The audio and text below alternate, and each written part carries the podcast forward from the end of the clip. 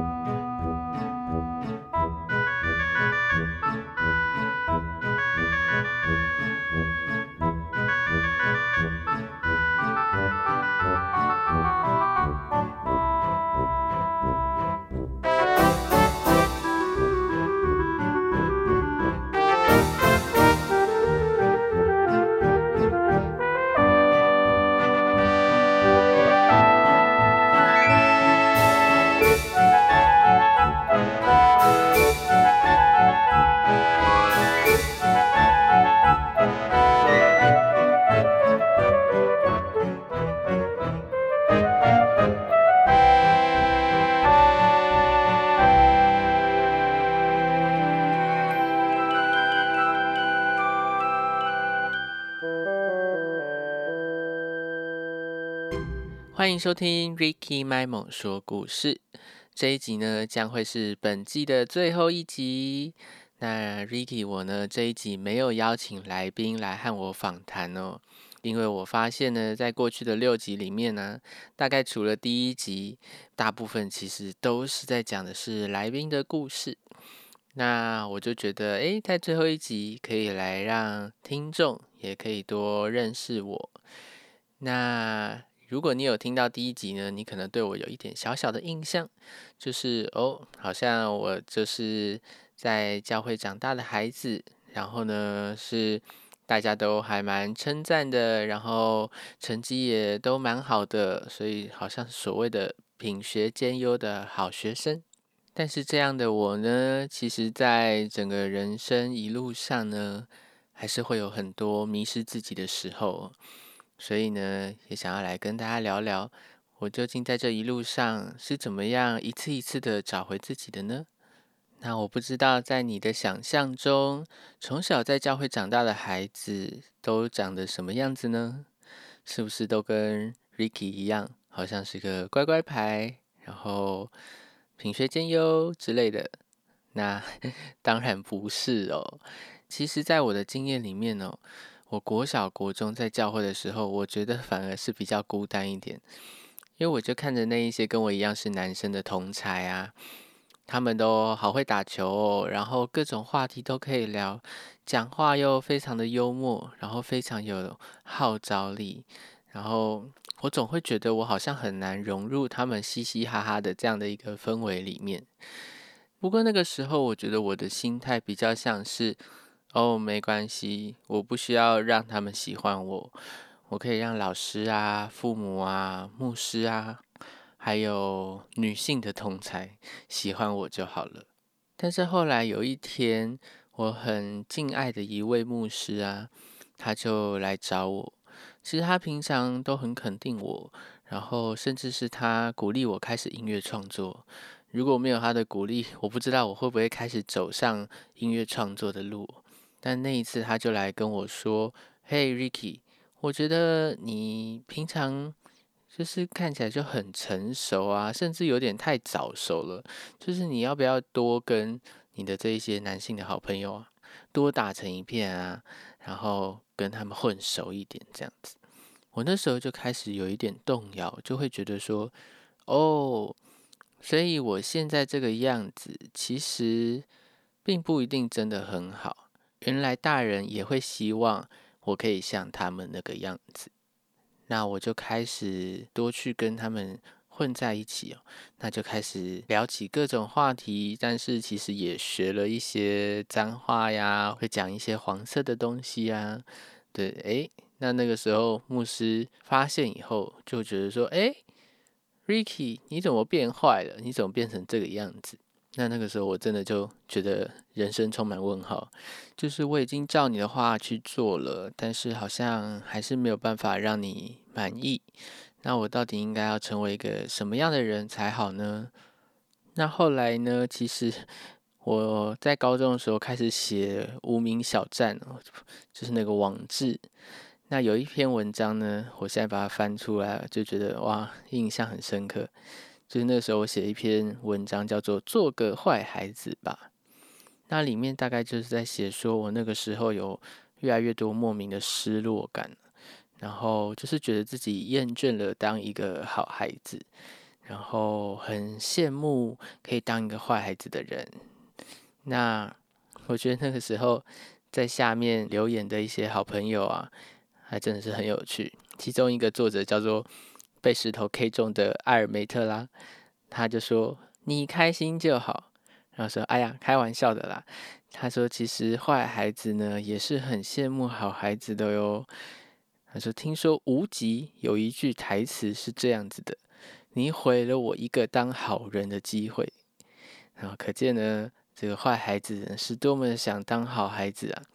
然后我就觉得，哦，对，就是说，好像好孩子会羡慕坏孩子，坏孩子也会羡慕好孩子。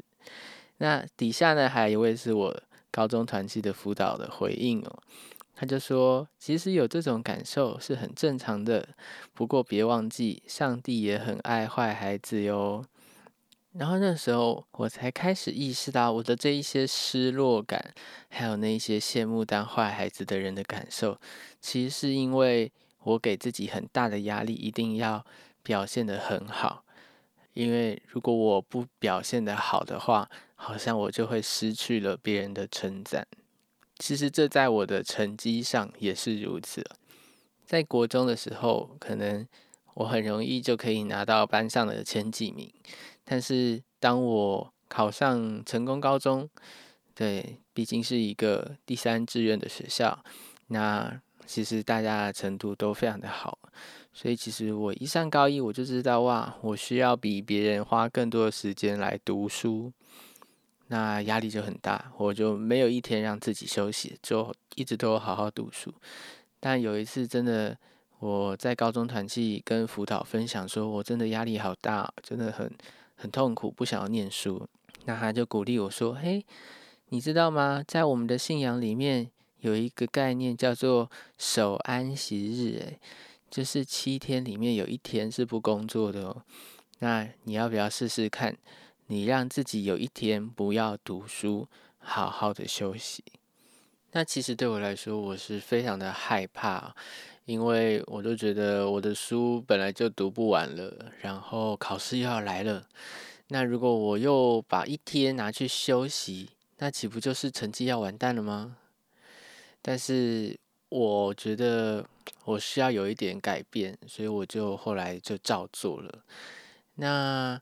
还蛮神奇的，因为我为了要空出那一天休息，其实我就把另外六天读书的时间，我觉得就规划的更好。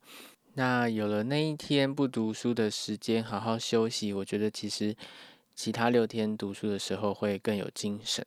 而在那个读书的六天当中，其实也会一直想到说，哇，我一定要赶快好好的读完，这样我才会有那一天的休息哦，就变成。我辛苦以后的一个奖赏。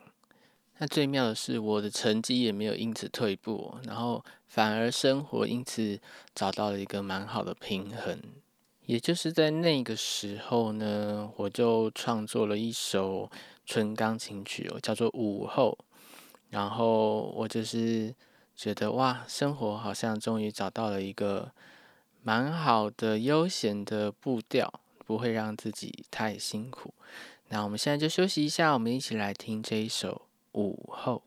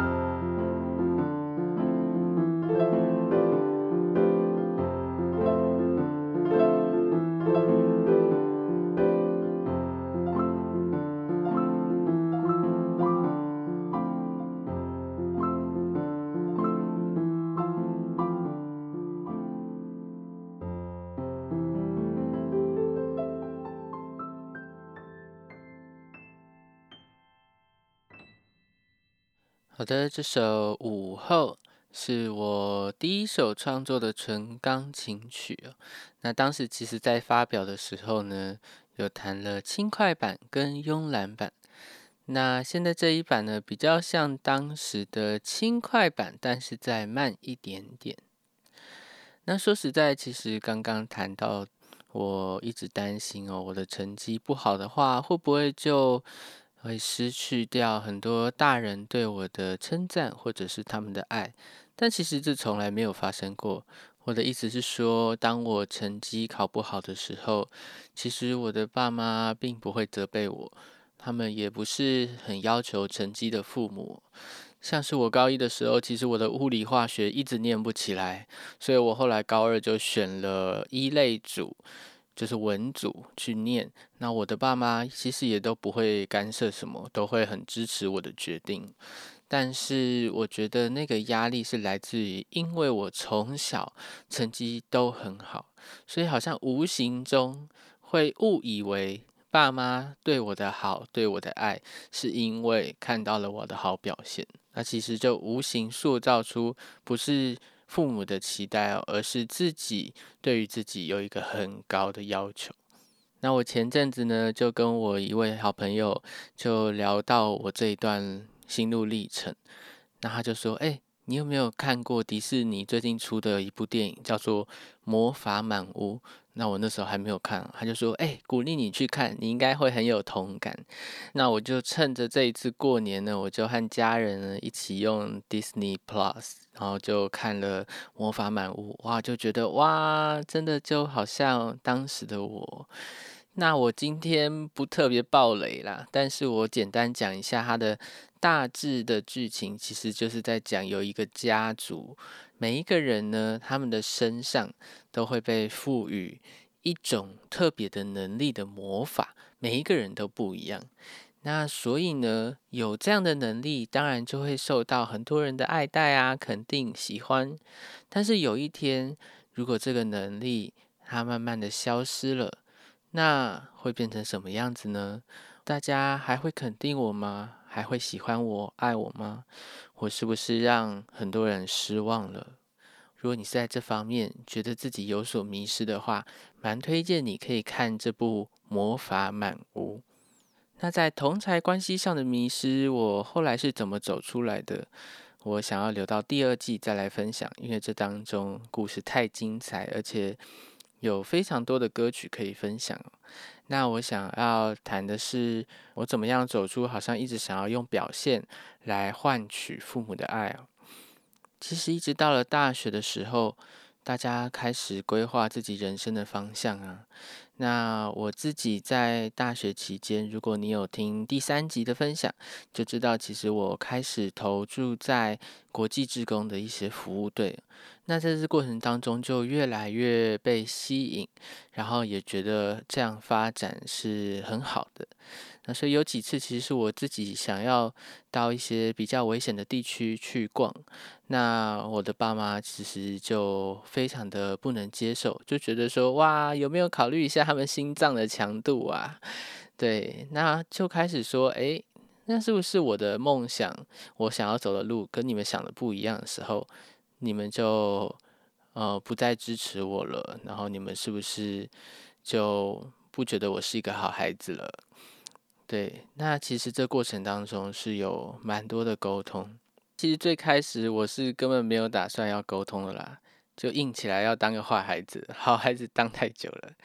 对，因为我觉得我也不是要做什么坏事啊。那既然你们不支持，那金钱我就自己想办法。所以我就想说，那我就去申请系上的这个奖学金办法。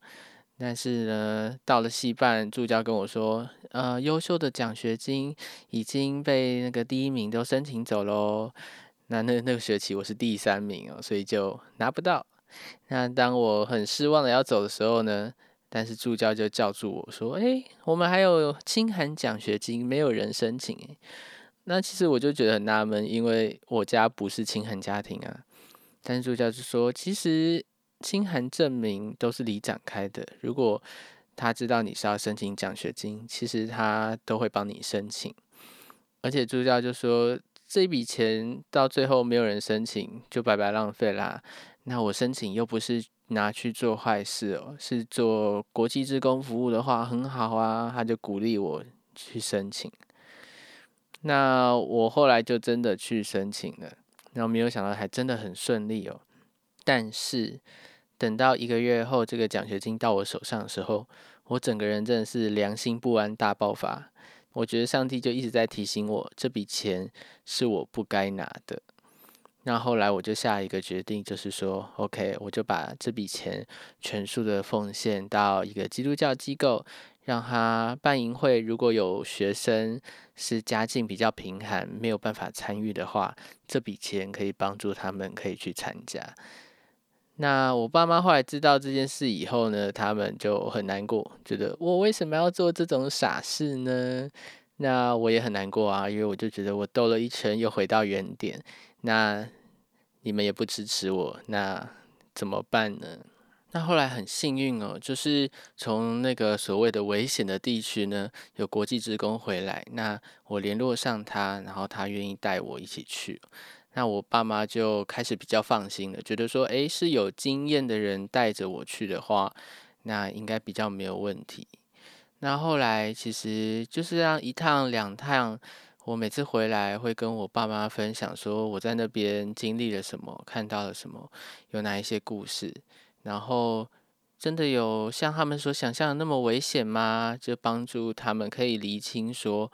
哦，原来真实的情况是什么？跟他们想象的是不是真的有落差？那这样下来，后来我爸妈就变成一个超级全力支持我去往这一方面发展的一个很重要的角色。那其实我就发现，他们会担心我会不支持我去，其实真的也是因为他们很爱我，他们也没有因为我。选择的路跟他们所想的不一样，就对我失望。这其实让我的心里产生了非常大的安全感，就是你们对我的爱，并不是因为我的表现，或是我一直都走在你们期待的路上，然后我才能被你们爱，而是你们的爱就是单单因为我是你们的孩子，你们永远都会爱我。那其实这段经历也影响我后来写出了另外一首曲子。那是我在一家影像制作公司做配乐的时候，我们在拍一出戏。那这出戏呢，就是在讲到有一个人，他的梦想就是要成为魔术师，但是他的爸爸呢是在政治界里面的议员，是很有分量的。那他就一直很看不起他儿子。的这样的一个梦想，那所以呢，他们就常常有冲突。那后来他们的关系呢，在很多纠结的剧情当中，然后慢慢走向和好。那我在为这一出戏在想象它的片头曲可以是什么样子的时候呢，我就写出了这一首曲子。那我在这样的编曲当中，想要表达的就是一种魔幻的感觉。但他是一个魔术师，好像经历了很多绝望的黑夜，在这种种的曲折当中，他从来没有放弃梦想。他其实也一直都很爱着他的父亲，所以最后才能够走向好像一个黎明，走向和好。所以我就将这首曲子呢取名叫《夜旅》。夜晚的旅途，终究我们会走向光明。那我们就一起来听这一首《夜旅》。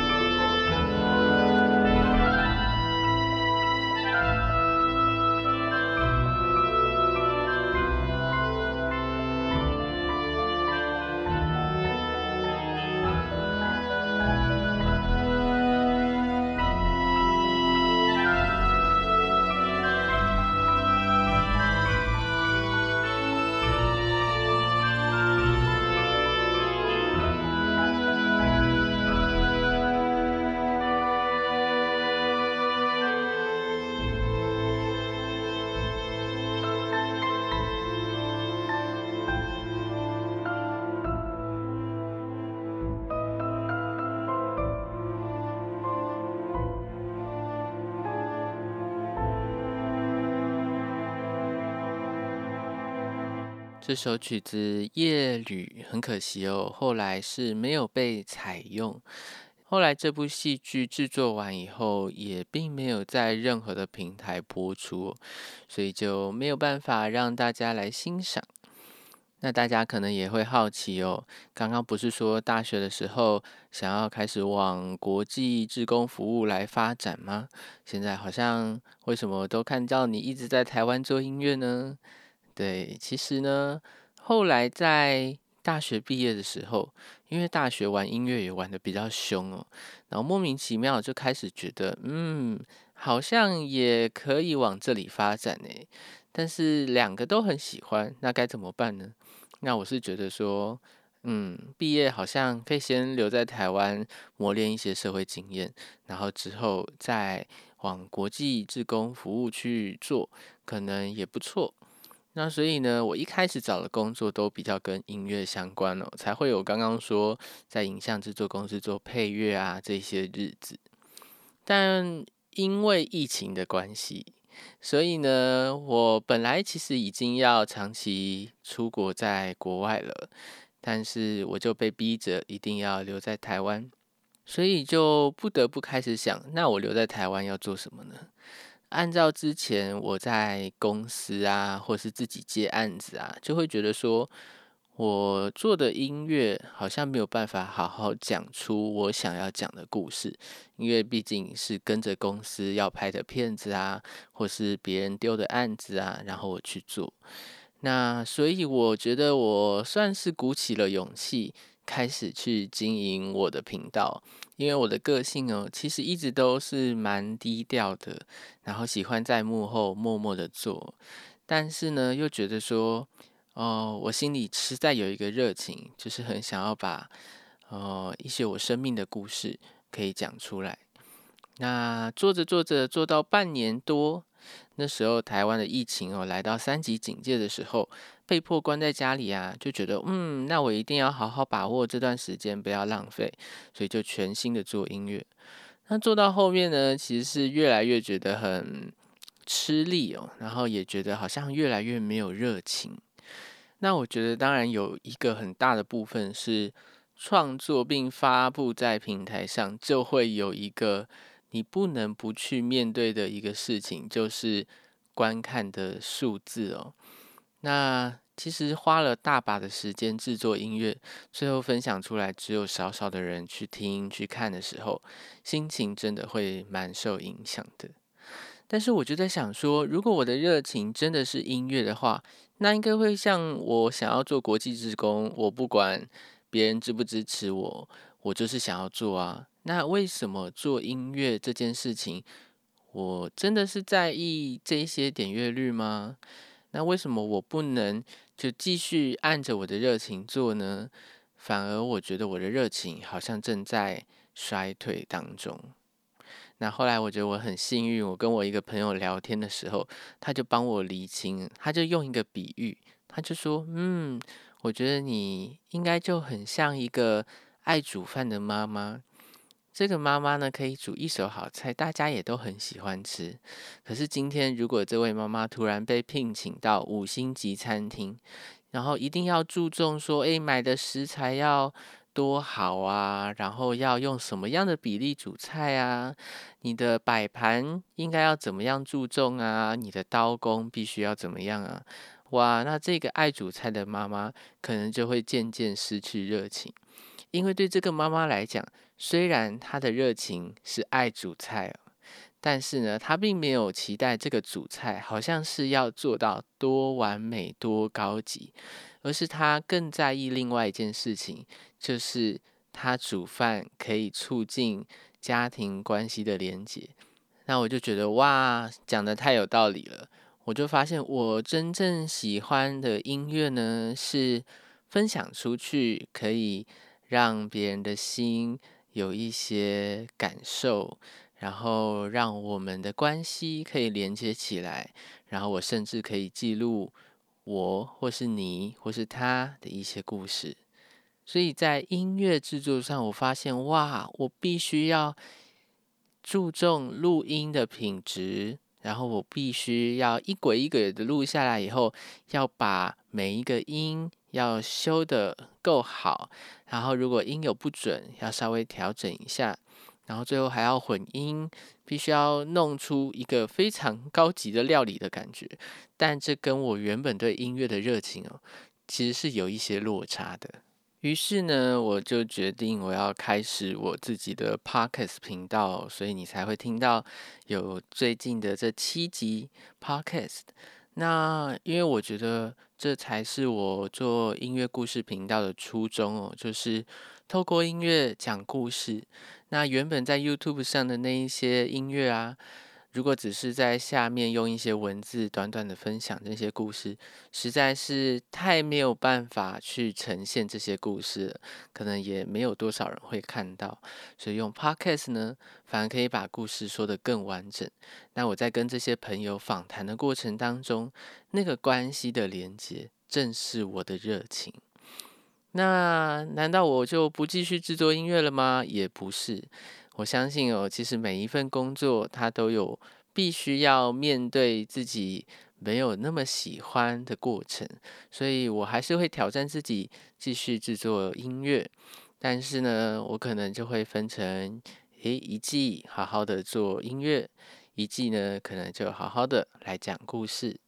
那这样的话呢，才会让我自己的热情可以保持在一个很稳定的状态。那也就是在刚刚那种迷失的状态当中，我不断的找寻我的热情是什么，我到底是谁，我到底在哪里的时候，我就创作了一首歌，叫做《耶稣使我得安息》。因为那个时候我真的觉得好累哦，制作音乐好累哦，我到底在做什么呢？那如果都没有人纪念我，没有人在乎我在做的音乐，那我到底是谁？我是被肯定的吗？可是我觉得我还是在我的信仰里面找到了最终的答案，就是耶稣他亲自的为我死在十字架上，不是因为我有好表现他才死在十字架上，他在我还没有出生之前就已经为我舍了他的生命，为的就是要证明我永远都是被爱的，借由这份爱。我可以轻松自在的做任何的事情，不用顾虑别人的眼光，也不用再靠自己证明自己是有价值的。因为最伟大的上帝愿意为我死，这就已经证明了我的价值。那节目的尾声，就为大家带来这首《耶稣使我得安息》。我们这一季的节目就到这边结束了，我们下一季见喽，拜拜。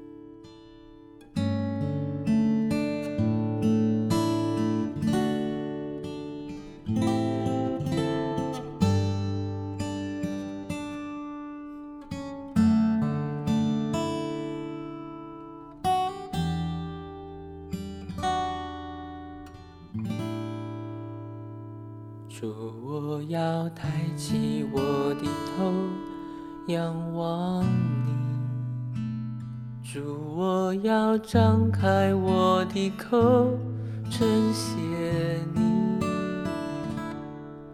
哦，我要扬起我的声，高唱恩惠与慈爱出于你。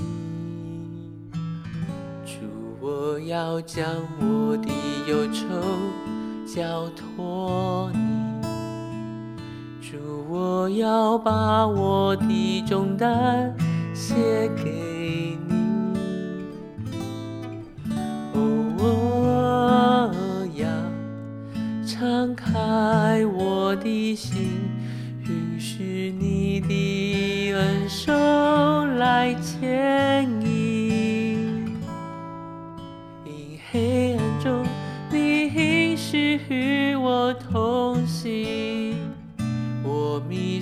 的时候，你永远不离弃。你的话语呼唤我更深寻求你，是我的灵的相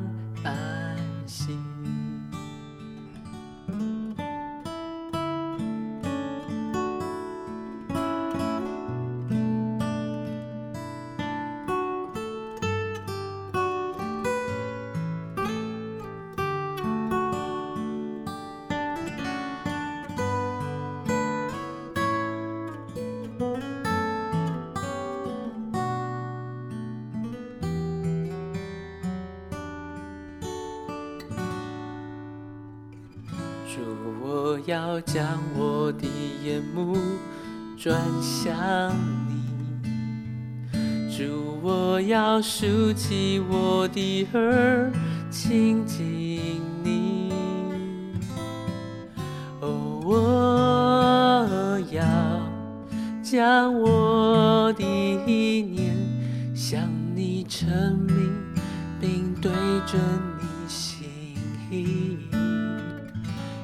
我要宣告，我承认属于你。主，我要将我的全心献给你。哦，我要领受你的爱，背起我的十架，跟随你。绝望时，你曾经将我拉起；当我孤单羞愧，你给了我勇气。你的恩典吸引我不住传扬你，是你耶稣赐我